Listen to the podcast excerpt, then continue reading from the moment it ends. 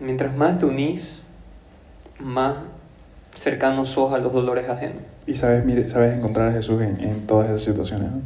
Y ahí entra igual la, la providencia del Señor, ¿no? Porque eh, era como que una incertidumbre de no saber qué, qué viene el día de mañana, pero Dios no te abandonó nunca.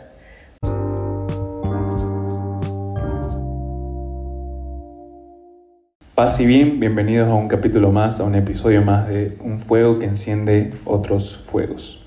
Aquí su servidor Osvaldo, la verdad que en este día viene un episodio espectacular, ¿no? Porque vamos a hablar un poquito desde, desde la experiencia, desde, desde cosas que vivimos como comunidad. Hoy tengo la, la gracia, la bendición de poder estar en el búnker una vez más con dos hermanos míos de comunidad, con Mario Gustavo Porcel y con Ulises Fría ambos, todos pertenecemos a la Fraternidad del Camino, a la comunidad. Hoy por hoy Mario está un poco abocado a ayudarlos a los, a los frailes y Ulises y yo a las hermanas. Eh, los pongo un poquito en contexto. El año pasado nosotros tuvimos una experiencia muy fuerte con el tema de la Semana Santa, con el tema del sacrificio del Señor, la muerte, la pasión, muerte y resurrección de nuestro Señor, que nos cambió mucho la percepción que nosotros habíamos tenido a lo largo de nuestra vida. Y, y a raíz de eso surgieron tantas, tantas meditaciones juntos, los tres, porque vivimos esos días en comunidad, a pesar de estar separados, porque obviamente el año pasado había un contexto de, de pandemia y de cuarentena súper rígida, en el que lo, lo, vivimos de una manera virtual, pero, pero preciosa. Y vamos a hablar un poquito de eso, qué es lo que el Señor nos dijo, nos mostró o, o, o cambió en nosotros a raíz de, de todo lo que sucedió ese año. Así que primero los, los dejo presentarse. Querido Mario, bienvenido al búnker de Un Fuego que Enciende Otros Fuegos. Mi hermanazo, muchísimas gracias. La verdad es que primero decir, ¿no? Muy agradecido por, por ser parte de esta tu esta pequeña inspiración ¿no? que puso el Señor en tu corazón. Eh, saludar a todos los que nos están escuchando y presentarme un poco. Yo me llamo Mario Porcel soy miembro de la Juventud Fraternidad del Camino y como dijo, ¿no? ahorita estamos empezando, nuestra querida y hermosa comunidad se está expandiendo, entonces estamos ayudando un poco más a, en los inicios a los frailes ¿no? de, de su misión. Querido Ulises, lo dejo presentarse. Bueno, este, agradecerte igual Osvaldo ¿no? por, por la invitación y, y ¿no? súper alegre ¿no? por recordar este momento que vivimos y saludar ¿no? a todos los que nos escuchan. Este, mi nombre es Ulises Frías, soy de la Juventud del Camino ¿no? y ya llevo 3, 4 años en el servicio y bueno, ¿no? muy contento de que eh, ver que la fraternidad nuestra comunidad se, se está, está creciendo ¿no? y así podemos alcanzar a más corazones y más almas. ¿no? Así que encantadísimo. La verdad que me gustaría empezar, porque nosotros vamos a hablar un poquito de, de, del tema de la Semana Santa y demás, porque antes de, de, empezar a grabar, nosotros aquí nos pusimos a recordar un poquito de todo lo que fue el año pasado y como les, siempre les digo, la idea es que sea una charla como la que tenemos siempre, recordando un poco lo que habíamos vivido, pero lo bonito de esto es que, no sé, muchas veces cuando nos predican algo o vemos que alguien nos habla o nos da una enseñanza de la Semana Santa, decimos, pucha, la tiene clara, ¿no? La, tiene clarísima. Pero yo aquí tengo una, una, pregunta bastante, bastante interesante porque no siempre fue así en el caso de nosotros. O sea, si vos ahora mismo nos estás escuchando y decís, pucha, ¿qué importancia tiene la Semana Santa? O, o, qué en realidad pasó? ¿O la vivís de una manera ligera? Bueno, no estás muy lejos de lo que nosotros tres lo vivimos mucho tiempo como decía, ¿no? Este, no me acuerdo de quién era la frase, tarde te amé, San Agustín. San Agustín, San Agustín sí, ¿no? Tarde te amé, yo decía, madre, 20 años, tardi, tardísimo. Entonces, claro, primero empecemos con cómo vivíamos nosotros la Semana Santa. Y primero, ¿qué es? No? Recordamos que es la, la, la pasión, muerte y resurrección de nuestro Señor. Pero ¿cómo la vivíamos? Con la ligereza que la vivíamos. Personalmente puedo decir que, que la Semana Santa para mí era no sé, primero en mi niñez y ya un poquito de adolescencia era un, un, un, un feriado largo, ¿no? En que uno descansaba un poquito. Eh, oh, no comía carne los viernes, digamos, ¿no? Sí participaba de las cosas de la parroquia, llevaba el Via Cruz y demás, pero casi como un show, casi como algo ajeno a mí, o que pasó hace tanto tiempo que, no, no, me, no me cambiaba mucho.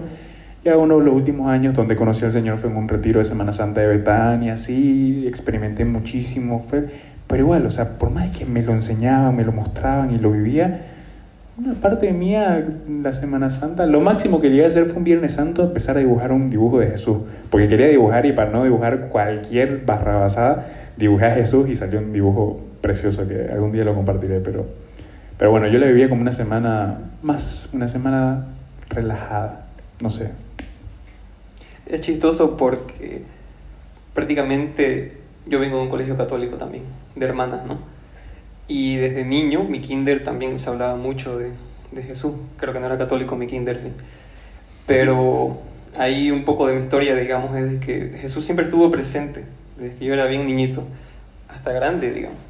Pero nunca, nunca le había tomado la importancia.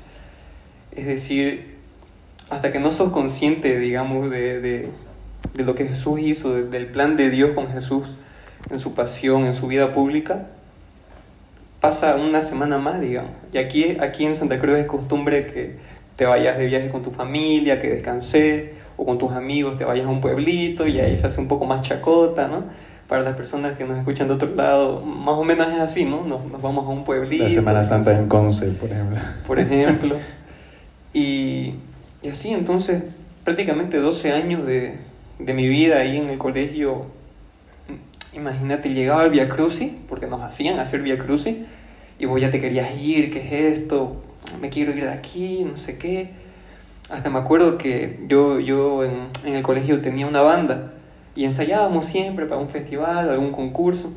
Me acuerdo que Via Crucis estaba abajo haciéndose y nosotros tocando arriba, digamos, metálica. O sea, no nos importaba nada así. Ahora, digamos, cuando cuando ya tienes un poquito más de encuentro, cuando comenzás a intimar más con el Señor, vas entendiendo de a poco, Él te va, te va mostrando de a poco qué es esta semana, digamos, qué es esta semana para el católico. Y es un poco así. Hago mucho énfasis en, en lo que decís, ¿no, Osvaldo? De tarde te amé, ¿no? De esta frase de San Agustín que es muy fuerte y que quizás al comienzo, si yo la escuchaba, decía, no la entendía, ¿no? comprendía, pero pasar tanto tiempo de nuestras vidas eh, siguiendo al Señor, pero de una manera quizás ligera, ¿no? Una, una manera en la cual no encontraba el sentido, ¿no? Porque este, así me pasó a mí, ¿no? De que lo seguía al Señor, pero no, no comprendí el verdadero valor, el verdadero tesoro de, del acompañarlo en todo momento, ¿no? No buscarlo solamente en los momentos de angustia, en los momentos de dolor. Y, y eso, ¿no? Creo que los tres compartimos aquí eh, ese concepto, ¿no? De quizás antes que teníamos de Semana Santa, de un feriado, este, ah, ya llegó Semana Santa, qué bien, pero ¿cuál es el sentido, cuál es el, el propósito de, de hacerlo, ¿no? De acompañar al Señor en los momentos de dolor como también en los momentos en el cual Él resucitó, ¿no? Me atrevo a decir que fue una de las fue la Semana Santa más fuerte que, que he vivido, ¿no? Este, porque siempre era que trataba yo de preparar mi corazón, ¿no? Para, para vivirla así en plenitud, porque esa es la palabra, ¿no? Eh, acompañarlo al Señor, no, no dejarlo solo en, el momento de tristeza, ¿no?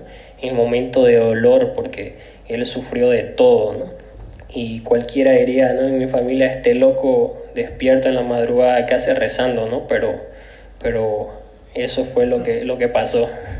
Claro, y hablando un poquito más de la experiencia del año pasado, juntos como comunidad participamos de, de, de muchísimas misas virtuales eh, al inicio era de la Fraternidad del Camino de Chile, con Fray Kefas. Participamos todos de esa misa. En el grupo de juventud se pasaba un montón de likes, gracias a Dios nuestra comunidad está en todo el mundo y todo el mundo a la misma hora hacían adoración y vos tenías cinco oraciones al Santísimo para escoger, pero de forma virtual. No dejaba de ser algo raro, no algo obviamente novedoso, pero raro. Sentía cercanía, pero al mismo tiempo se sentía se sentía raro. Me acuerdo que yo me encerraba en mi cuarto, ponía velas, ponía la computadora y ahí adoraba y se cortaba un rato el internet y yo, no, ¿qué es esto? Decía, no, no puede ser. Y nosotros, como hermanos, o sea, estando separados, estando lejos, porque estábamos en la cuarentena más rígida de todas en ese momento, estábamos separados, pero al final estábamos súper juntos. Y uno de los momentos que más chocó en mi vida fue, el, eh, el Pasio Domini. Pasio Domini, ¿no? Que, que, que a ver, me hacen recuerdo, no sé, empezamos a qué hora desde el día previo. 9 de la noche. Tipo, tipo 9 más o menos, ¿no? Hicimos una pequeña oración. Lo empezamos a hacer el Pasio Domini con la juventud y ya de ahí nosotros Y quisimos de ahí, continuar. de ahí nosotros, locos, eh, dijimos, porque el Pasio Domini son las, las, las lecturas en las que uno en la que uno va acompañando al Señor, ¿no? Cada hora tiene una, una lectura y una reflexión. Y nosotros quedamos como que, bueno, todo el mundo acompaña al Señor en, en la mañana o demás. Vamos nosotros los loquitos a, a acompañarlos en la madrugada. Nos pusimos desde, hubo una adoración al Santísimo a las 11. 11 de la noche. 11 terminó y bueno, ¿qué hicimos? Le- Les cuento un poquito la, la historia así amplia y después aquí cada quien dirá lo que recuerda de ese momento. Pero lo que hicimos fue seguirlo, acompañar al Señor en ese sufrimiento, leyendo las lecturas de cada hora y las reflexiones y nos conectábamos, supongamos, a la una de la mañana, leíamos lo que había pasado el Señor en ese momento, reflexionábamos un segundo y nos desconectábamos. Cada quien vivía su silencio, su silencio, pero en silencio con unas velas y contemplando la cruz. A las dos en punto nos volvíamos a conectar, leíamos la reflexión, comentábamos un poco de qué, de qué habíamos experimentado y nos volvíamos a desconectar. Y así hasta las 6 de la mañana. Entonces fue matador, pero fue impresionante. Yo, yo en ese silencio, en ese contexto de pandemia, de incertidumbre de todo, de fragilidad humana, de soledad, de un mundo en pausa, viendo la cruz, fue tan fuerte estando solo y las calles en silencio que obviamente a las 4 de la mañana la- no se movía nadie en la calle, pero así mismo era a las 4 de la tarde, no se movía nadie en ese momento. Entonces dije, qué frágil somos, o sea, y todo lo que parecía sin importancia o que le habíamos perdido importancia pasó a tener mucha importancia. Un abrazo, la cercanía, el ver a tus seres queridos y muchas de las cosas que consideramos importantes o qué sé yo, pasaron a dejar de serlo en ese momento. Y yo dije, somos, definitivamente somos nada, digamos, ¿no? O sea, somos, yo, yo en ese silencio experimenté tanto amor de parte del Señor y sufrí tanto con Él. Me acuerdo que en una de las horas hasta incluso lloré así como que miraba la cruz y dije, yo por qué fui tan indiferente, o sea, leía lo que, lo que el Señor había pasado y, y ¿por qué Vein- 20 años de mi vida, qué hice, digamos, no para, para no acompañarte, Señor, en este momento, hermano? De verdad, fue así. El- esta oración Pasio Domini no la conocíamos ninguno de nosotros. Habíamos escuchado tal vez, pero no, nunca la habíamos hecho. Y, y tal vez no fuimos con esa intención de profundizar tanto. Yo creo que ahí el Señor nos sorprendió a cada uno su- a su manera, ¿no? Fue como que, no, tampoco, a ver, gente, tampoco crea que, que somos aquí los, los profundos. Fue como Claro. que, hagámoslo, métame al mismo. Claro, o sea, fue... Hagamos. me animo a todo, ¿no? Curiosísimo. Y, y, y de verdad que nos tocó muy profundamente. ¿Por qué? Porque como dijo Osvaldo, vemos hora por hora el sufrimiento del Señor, desde su agonía hasta, hasta cuando es guardado en el sepulcro, si no me equivoco. Y lo describe, esta oración describe su pasión de una manera tan detallada. Es decir, yo creo que el contacto más cercano del, de- del detalle de su pasión que nosotros teníamos era la película, la pasión, digamos, ¿no? Ah, que, podíamos- de, que de podíamos hecho ver. la, la, la habíamos visto todos, habíamos quedado en Claro. como tarea verla, digamos, ¿no? Y Sí, fue, sí. cada vez que la ves, por más que la veas 20 veces, Sí. cada vez sacas algo más o vuelve a ser más chocante incluso. Exacto, pero leer esta oración, estas páginas así a detalle, te hacen ver que él sufrió muchísimo más de lo que muestran en, en la película, por así decirlo. Y te deja, te deja con un dolor en el pecho de realmente por qué. Y aquí yo quería tocar ese, ese tema. Hay una, hay una beata, Ana, Ana se llama, estoy seguro que se llama Ana. a la que ella, ella tiene visiones de la pasión. Se le permite tener visiones. El Señor le permitió sufrir con, con, con él su pasión. Y hay una parte que te deja, te deja así loco, en la, que, en la que ella comenta que ve las visiones de Jesús en su agonía. Ve, ve cómo Jesús cuando se separa de, de, de sus apóstoles se va a rezar solo. El demonio está ahí tentando, está... Porque Jesús era 100% humano también y 100% Dios, 100% divino. Y en esa hora de su agonía es la parte en la que su 100% humano eh, entra en, bat en batalla, digamos. Entonces él en sus visiones ve todo, ve el origen del pecado, ve cómo eh, todos los pecados nacen del original y, lo que más te choca es, igual lo describe un poco aquí en, en la oración del Pasio Domini, Jesús ve los pecados, todo, absolutamente todos los pecados de todos los tiempos, hasta el día de hoy y los pecados que vendrán.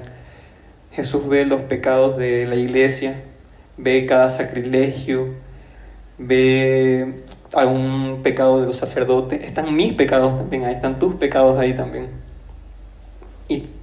Hermano, o sea, ¿quién, quién soy yo para que Jesús, a pesar de ver todos nuestros pecados, voluntariamente hace la voluntad? Voluntariamente dice, sí, veo todo lo que la humanidad va a hacer después de que yo me sacrifique y aún así por amor les voy a abrir el cielo con mi muerte. Y una de las preguntas que yo les pongo aquí, un poco la estructura que armé, ¿por qué murió Jesús? Y esa respuesta puede ser súper simple, ¿no? Murió por, por vos, por mí, y, y, sin merecerlo, ¿no? Siendo uno, uno pobre desgraciado muchísimas veces. Antes de preguntarte, Ulises, así que, ¿qué, qué, qué sentiste esa noche? Tu, tu, tu, experiencia, tu punto de vista. Porque al final lo vivimos, lo compartimos súper, súper por arribita, ¿no? Pero sí hablar profundamente, creo que después de un año no, no tuvimos la oportunidad de charlarlo. Y antes de preguntarte esto, quiero mencionar, ¿no? Porque después podemos sonar un poco raros. Quiero mencionar a Elena Parry y a Bruna Landior que nos acompañaron igual esa noche en el Paseo Domini, ¿no? No, claro. no estábamos los tres solitos, porque por ahí después quedamos nosotros tres como los loquitos y éramos cinco loquitos ese día. Así que dale.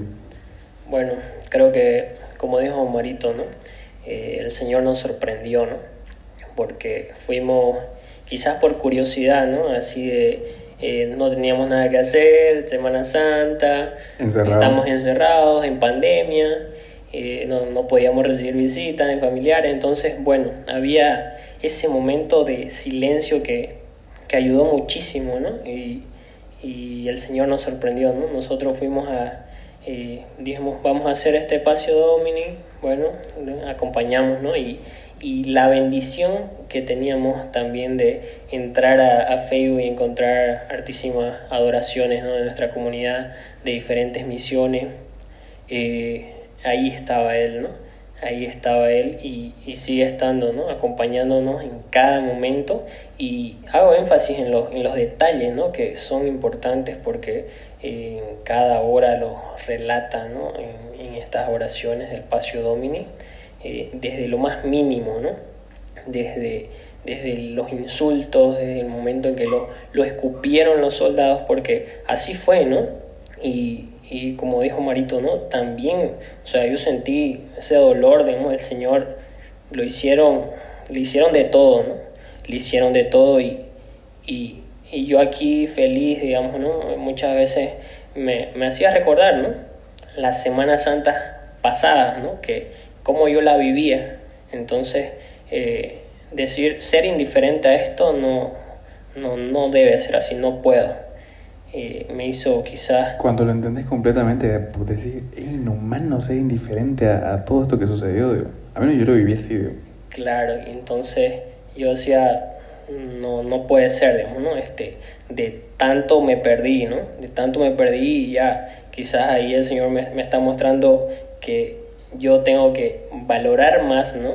Eh, como, como dijiste, ¿no? Eh, quizás eh, no podíamos ver a nuestra familia, ese abrazo, ese, esos detalles, ¿no? Que en, el, en, lo más mínimo el Señor se vale para alcanzarnos, ¿no? Porque así yo lo veo, ¿no? De esa manera y, y ¿no? Una experiencia muy fuerte, muy fuerte, este, quizás algo muy, muy personal y privado mío que que no, no compartí fue que quizás yo estaba sano, estaba, eh, tenía toda mi familia con, bueno, este, inmune, así se puede decir.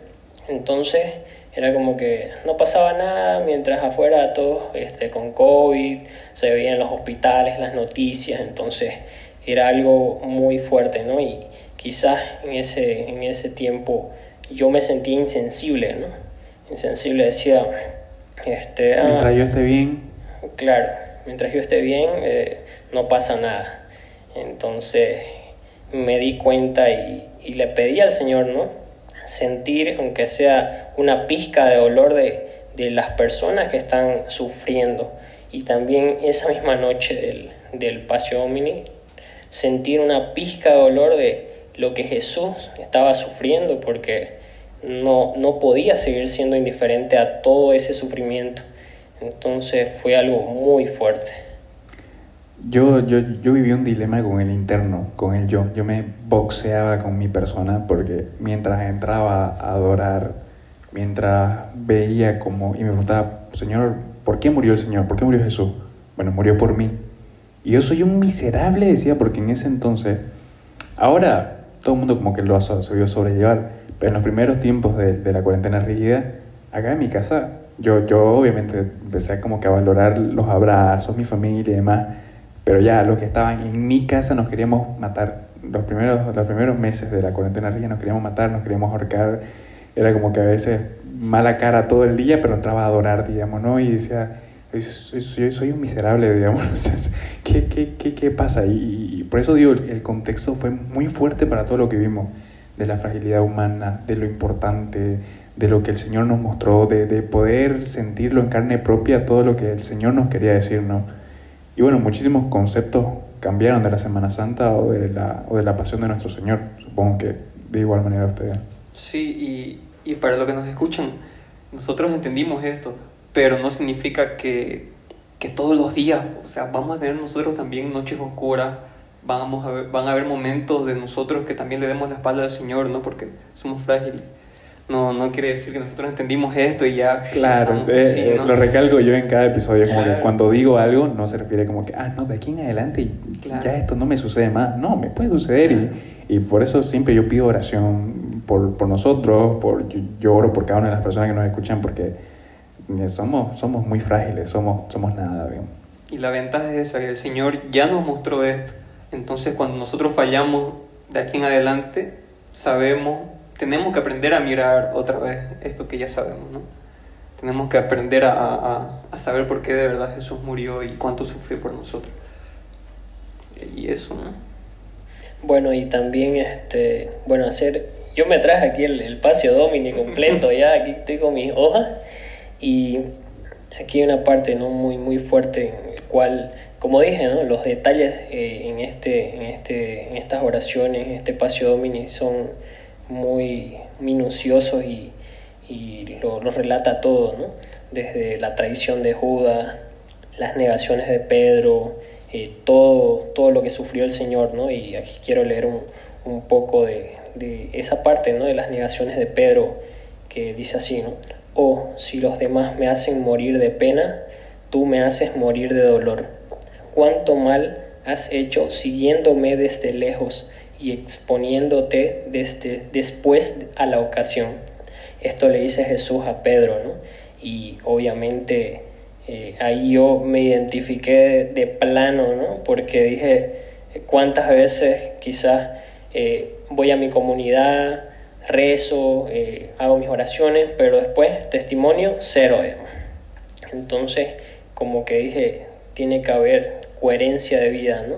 En la familia, en los estudios, en todo, ¿no? En todo lo que realices tenés que ser testimonio y no darle la cara, no darle la espalda al Señor, ¿no? Porque prácticamente es eso, ¿no? Si no lo demuestro con mi testimonio, si no lo demuestro con mis acciones, lo demás no me sirve de nada, ¿no? Orar, estar en, en, en todas las actividades de mi comunidad, no me sirve de nada.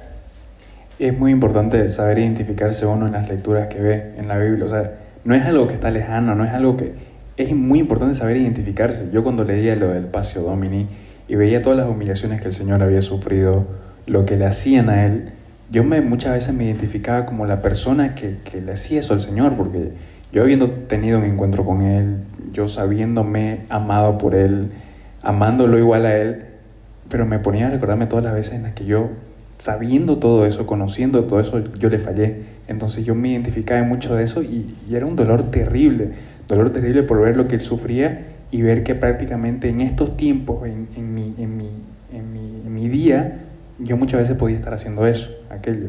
Y algo muy importante que hablabas de la coherencia, por ejemplo, nosotros.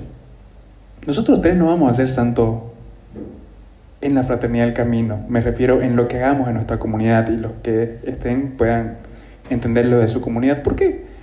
Porque si juntamos todo lo que nosotros hacemos en la fraternidad del camino, puede que junte un 30, 40% a rajar o menos. 10%. 20, 10% de nuestro, de nuestro tiempo que gastamos en la semana. La mayoría del tiempo estamos o en nuestra casa o en la universidad o en otras cosas. Y obviamente no es que uno le da lo que le sobra al Señor. Obviamente uno, uno sabe organizar sus cosas. Y, pero si nos ponemos a pensar, el tiempo que estamos en nuestra comunidad es, el menor. Entonces nosotros no vamos a hacernos santos en, en, ese tiempo o en todo lo que hagamos en la fraternidad del camino como nuestra comunidad. Nosotros vamos a ser santos mm, en, afuera, en lo que hagamos en la mayor parte del tiempo que estamos afuera, en cómo tratamos a la persona en la calle, en cómo tratamos a las personas en la universidad, en nuestra casa. O sea, no es, la santidad no se va de que yo voy y soy un santito y hago todo bien en mi comunidad, pero afuera soy, soy y eso es, es- es muy duro de entenderlo y es muy duro de, de- de asumirlo muchas veces, de que, porque afuera es donde más cuesta, ¿no? Y nada, yo, yo, yo con eso a veces me martirizo, ¿no? Porque digo, "Ah, está complicado, pero bueno, es una lucha diaria, ¿no? Y es así, eso es santidad. Como vos decís, eh, el, el podcast es bien dirigido para la santidad, para las personas que quieren saber más qué es eso. Y, y yo tengo entendido de que los grandes santos tienen algo en común, que se relacionaban tanto con la pasión de Cristo, se juntaban, se unían tanto a la pasión, que terminaban reconociendo su nada, terminaban reconociendo lo nada que son para que ahí habite el todo. Y esta es santidad, ¿no? Esta es santidad, reconocerte nada para que ahí habite el todo. Y, y cuando ahí habita el todo, habita el amor, las acciones pasadas van cesando. Bueno, eso mismo, ¿no? De, de la, la coherencia, el ser testimonio. Y obviamente somos humanos, ¿no? Pero tampoco hay que excusarnos de decir, ah, pucha, eh, fallé, soy humano, ¿no? No, sino que sa- saberte, eh, colocarte en el lugar, ¿no? Donde, eh, donde Dios te, te, te pone, ¿no? Y ser testimonio de vida, ¿no? Que es importantísimo. Eh, bueno, a mí en lo personal es como que me cuesta mucho en mi casa, ¿no? Obviamente con mi boleta nos ponemos a rezar y todo, pero el hecho de que ellos puedan comprender un poco de, de esos tesoros, ¿no? Que, que uno descubre en el servicio, ¿no? Yo veo a familias completas sirviendo al Señor y me alegra muchísimo a mí, eh, es una bendición, ¿no? Entonces, el, el ver que, que se apoyan mutuamente padre e hijo en, en servicio, eh, familias completas, entonces eso, ¿no? Pero sé que es un, es un proceso ¿no? en el cual el Señor nos va preparando, ¿no? Quizás algunos se identifiquen, pero, pero en eso, ¿no? En, en ese, en ese perseverar estamos todos, ¿no? En el perseverar en Dios y, y bueno, ¿no? Como, como dijo Marito aquí, ¿no? Santo es el pecador que nunca desiste, ¿no? Que se cae y sigue insistiendo porque si analizamos la vida de los santos, eh, todos no, no nacieron y fueron santos, digamos, ¿no? Entonces tuvieron su proceso en el cual quizás algunos eran borrachos, mujeriegos, así de lo peor, ¿no?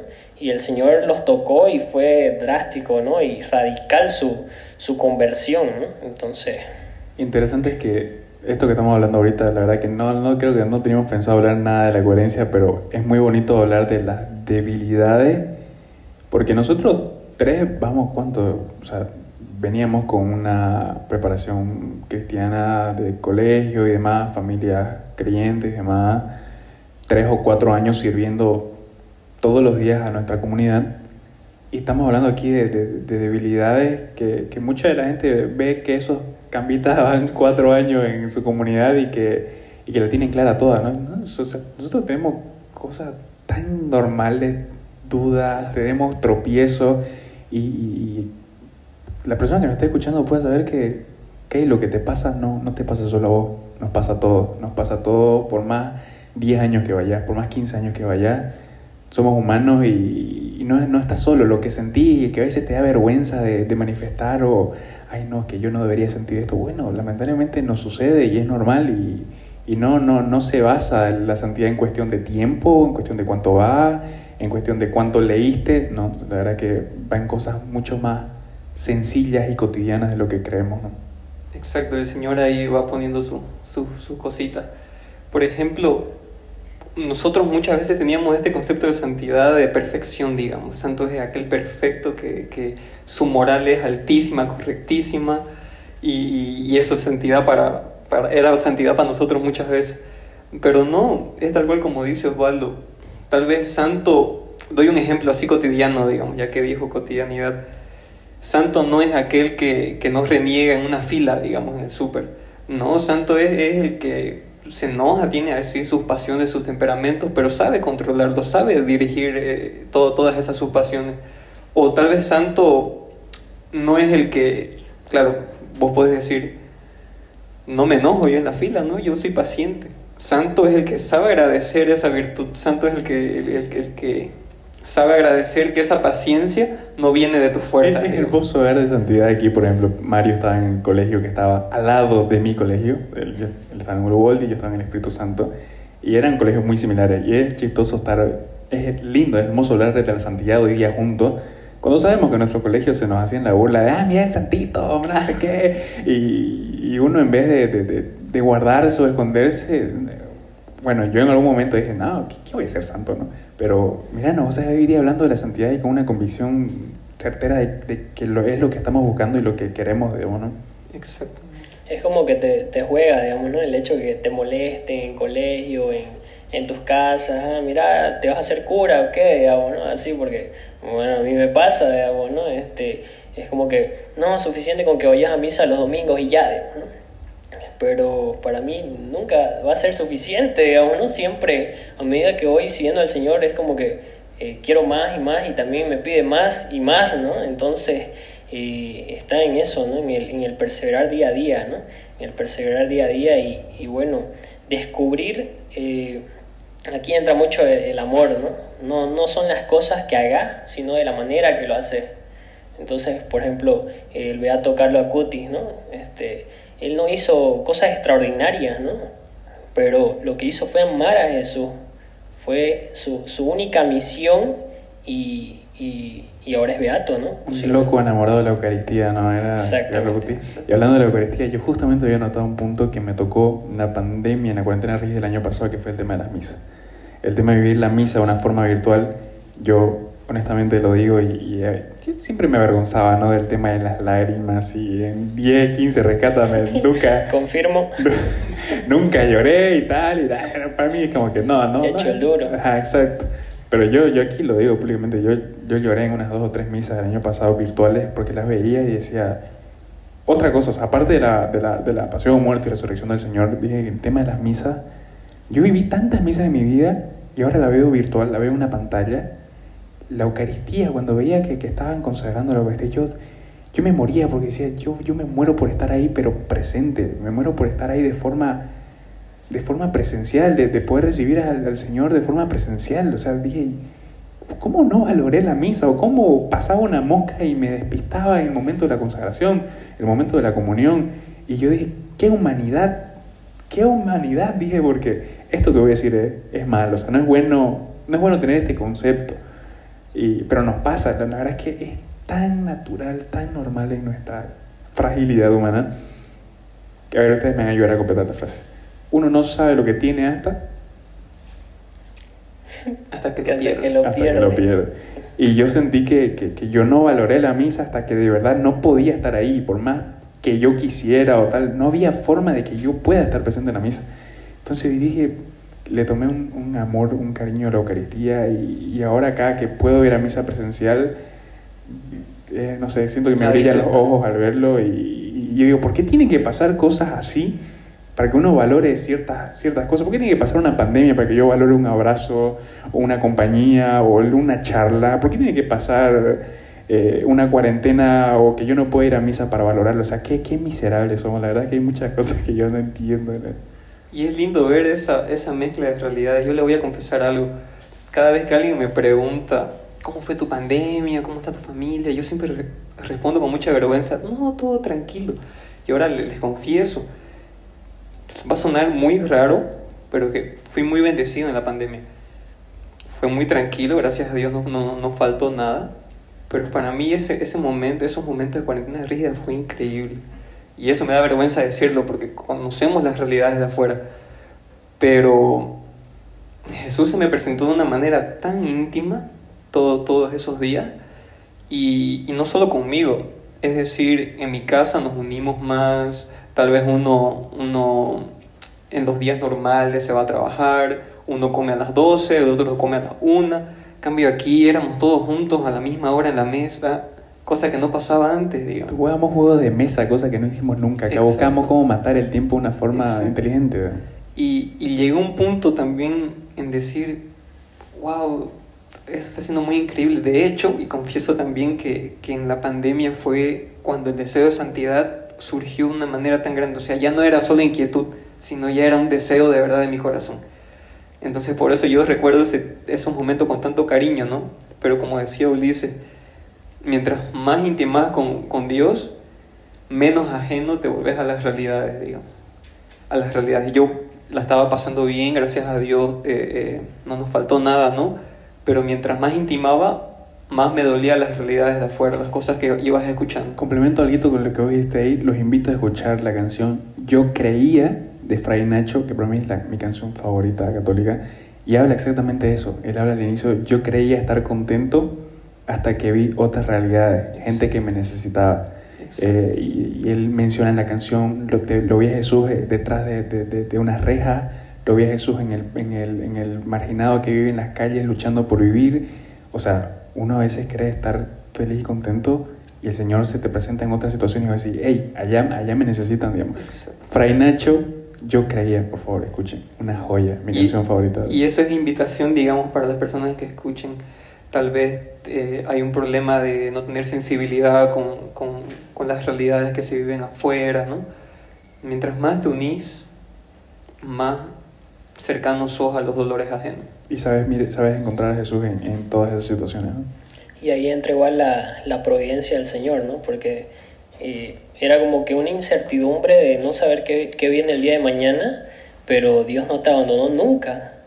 O sea, eso lo, lo tengo presente hasta ahorita y recordarlo y haberlo vivido hasta el día de hoy no es algo increíble porque en el tema de no faltó nada en casa y hubo salud, entonces también se ayudaba a los demás, ¿no? Entre vecinos, recuerdo.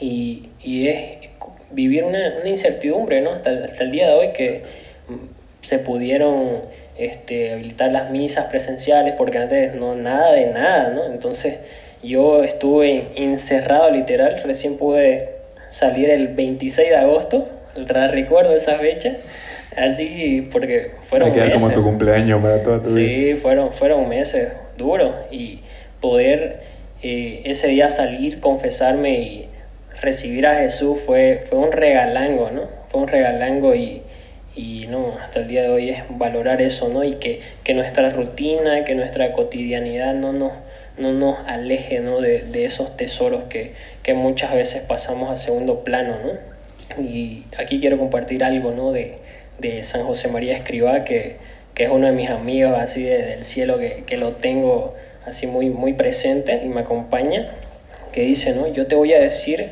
cuáles son los tesoros del hombre en la tierra para que no los desperdicies. Hambre, sed, calor, frío, dolor, deshonra, pobreza, soledad, traición, calumnia, cárcel. Camino 194. Entonces, en las cosas más pequeñas y miserables se encuentra el Señor, ¿no? y eso, eso me queda clarísimo, ¿no? Y, hago mucho énfasis, ¿no? Porque eh, cualquiera dice, pero ¿qué pasa, digamos, ¿no? Si esto es todo sufrimiento y miseria, ¿no? Entonces ahí es donde se encuentra el Señor, ¿no? Y muchas veces creemos que en el sufrimiento no podemos encontrar gozo, ¿no? Quizás es algo contradictorio, pero eh, nuestro desierto, a veces que muchas veces nos pasa, nuestros desiertos espirituales, cuando pasamos esa prueba, es como que florecemos, ¿no? florece nuestro espíritu, se puede decir así, y es algo increíble porque te fortalece pues mucho, ¿no? En, en todos tus aspectos, ¿no? Había una cita bíblica de Oseas que le llevaré al desierto y ahí le volveré a enamorar, algo así. Y para mí fue una de las citas bíblicas de mi vida. Y es muy lindo lo que decís y para ir como que concluyendo un poco y terminando con que la muerte de nuestro Señor, digamos, todo lo que vos decís es hay que aprender a amar la cruz, abrazar la cruz, abrazar nuestras nuestras imperfecciones y, y, cargarlas y con eso ir a buscar nuestra santidad. Porque nuestro Señor murió de una forma dolorosa, vergonzosa. En la película se puede ver muy claramente y eso que yo creo que, que hasta se guarda en ciertos detalles. Fue un castigo cruel el de la cruz. Pero yo, yo, yo veo que el Señor nos deja una enseñanza tan impresionante, por ejemplo, en el Monte de los Olivos. Él le cura la oreja a quien lo persigue, en vez de, de, de, qué sé yo, hacer cualquier otra, otro acto él lo cura, al que lo persigue lo cura. Él clama por aquellos que lo crucificaban, Señor, perdónalos porque no saben lo que hacen. O sea, te muestra como que, claro, estás loco, ¿no? Es imposible, o sea, te están crucificando, te están persiguiendo y nos muestra en esos actos, esos actos ya culmines del tiempo que estábamos viviendo, eh, te muestra la, la, la misericordia, la, la, bondad y, y cada quien, yo, yo, yo creo, puede haberlo en su vida, ¿no? O sea, que qué sé yo, quien habla mal de mí, aprender a amarlo, aprender a, a poner la otra mejilla muchas veces. Porque qué mérito tiene haber, amar a quien nos ama. ¿Qué mérito tiene que yo los ame a ustedes dos? Obviamente los amo, ¿no? Pero ¿qué mérito tiene, digamos, si nos, nos llevamos tan bien? O sea, pero amar al, al, al, al, que, al que me persigue, al que se hace la burla, al que, ah, mira, pues tiene un canal de, de santito, digamos, ah, bueno, él se cuenta un poquito más, pero lo tengo que amar y, y eso es lo que el Señor nos muestra aquí, ¿no? Y bueno, con esto, con todo lo que el Señor nos muestra y demás, ya como siempre le digo, los dejo, ya vos verás, tenés un minuto cinco, pero, me piso por vos, querido Mario Gustavo, te dejo este tiempito, que el Señor, que el Espíritu Santo sea el que te guíe, que, que vos digas todo lo que querrás decir para impulsar a tanto que nos escuchan a la santidad y que, y que, y que, les cuesta, que nos cuesta, y que pueda ser un fuego que enciende otros fuegos. Bueno, para todos los que nos escuchan. Decirles que, invitarles que, que busquen más esa intimidad también, esas curiosidades, esas inquietudes que tal vez nacen, nacen en nuestros corazones, no vienen de nosotros, vienen de Él, todo eso viene de Él. Hay una frase del Papa que dice, se la voy a leer bien cortita, sobre Jesús solo se sabe cuando se lo sigue y no podemos amar lo que no conocemos. ¿no? Entonces, eh, hago esa pequeña invitación de, de, buscar intimar más con Él lo máximo que nuestra realidad nos permita. ¿Sí? No, no, no se trata de, de, ser otras personas, no se trata de, de buscar, como digo, una perfección así, una moral correcta, perfecta, sin quebrantable, no se trata de que así como somos tal cuales, con nuestras pasiones, con, con nuestras debilidades, lo busquemos también. Es algo así, una vez una, una hermana me dio un consejo que, que espero nunca olvidar, ¿no? Espero que se haya grabado en mi corazón y se los comparto. Nosotros en estos caminos no tenemos que ser otras personas, no tenemos que, que, tratar de buscar hacer, imitar a los santos, imitar a aquel hermano que, que tiene muchas virtudes, sino todas las cosas que a nosotros nos gustan hacer, redireccionarlas hacia Dios. Hacer todo lo que hacemos, pero que vuelvan hacia Él. Entonces, no busquemos en las ramas lo que, solamente vamos a encontrar en las raíces. Busquemos intimar más con Él, para que esa inquietud que hay en nuestro corazón se vuelva un deseo y nada lo saque de ahí. Amén. Querido Ulises, que seas un fuego para otros fuegos. Bueno, ¿no? este, yo quiero cerrar con, con un pequeño relato aquí del, del Pacio Domini, porque obviamente si Jesús murió por, por mí y por nosotros, y también no podemos olvidarnos de, de su madre, ¿no? de María Santísima, que, que ella guardó todo en su corazón y en silencio, ¿no? Entonces, que también ella pueda interceder, ¿no? Por, por, por nuestras vidas y, y, bueno, les leo, ¿no? Esta, esta pequeña parte, ¿no? Que dice así. Pero veo, oh insultado bien mío, que los soldados, cansados y borrachos, quieren descansar, y mi pobre corazón, oprimido y lacerado por tantas penas tuyas, no quiere quedarse solo contigo, siente necesidad de otra compañía. Ah, dulce Madre mía, sé tú mi inseparable compañía. Me estrecho fuertemente a tu mano materna y te la beso, y tú fortaléceme con tu bendición. Y abrazándonos a Jesús, apoyemos nuestra cabeza sobre su corazón, tan adolorido para consolarlo. Bueno, que, que este tiempo ¿no? de, de aproximándonos a la Semana Santa podamos interiorizar en nosotros mismos ¿no? y poder acompañarlo a Jesús en el sufrimiento, ¿no? Eh, no ser indiferentes a, a, lo que Él sufrió, ¿no? no ser indiferentes a nuestros hermanos, porque ahí también encontramos a Jesús vivo, ¿no?